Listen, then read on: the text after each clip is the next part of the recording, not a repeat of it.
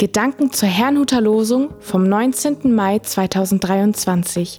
Der Losungstext aus 1 Samuel 17, Vers 47 lautet, Die Gemeinde werde inne, dass der Herr nicht durch Schwert oder Spieß hilft. Der Lehrtext dazu steht in Lukas 10, Vers 5. Wenn ihr in ein Haus kommt, sprecht zuerst, Friede sei diesem Hause. Es spricht Pastor Hans-Peter Mumsen.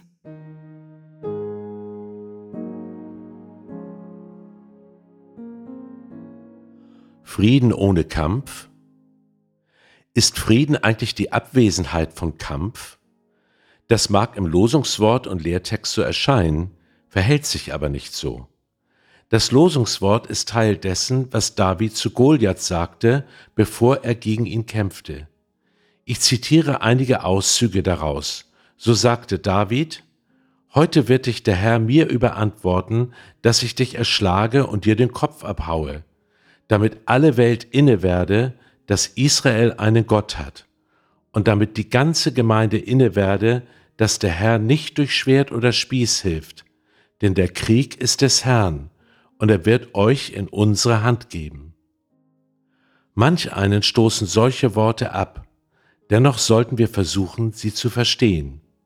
Sie besagen nicht, dass Gott anstelle von David kämpfen wird, sondern dass David sich in der Kraft Gottes und im Vertrauen auf ihn in den Kampf begibt.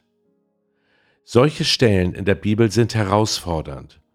Wünschte man sich doch einen Gott, der jegliche Art von Kampf und Krieg ablehnt.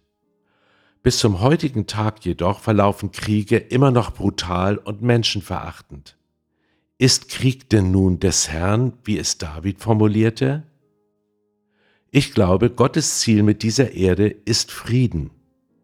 Doch ohne Kampf gibt es ihn nicht, zu stark sind die Kräfte, die den Frieden zerstören wollen. Zu Davids Zeiten waren das unter anderem die Philister.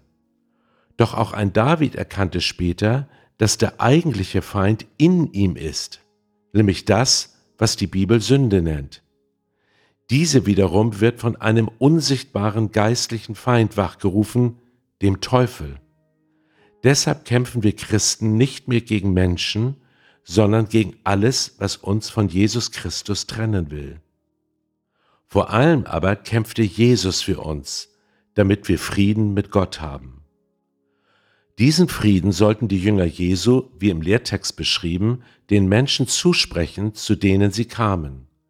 Unser Kampf ist es, diesen Frieden zu erhalten nicht indem wir gegen Menschen kämpfen, sondern indem wir uns den Frieden Gottes nicht rauben lassen.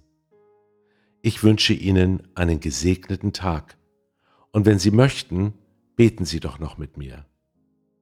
Herr Jesus Christus, ich danke dir, dass wir durch dich Frieden mit Gott haben dürfen. Ich bitte dich, dass dieser Friede mein Wesen und meinen Umgang mit anderen prägt. Stärke mich, dafür zu kämpfen, dass dieser Friede mir nicht geraubt wird. Ja, ich vertraue dir, dass du mir die nötige Kraft dazu schenkst.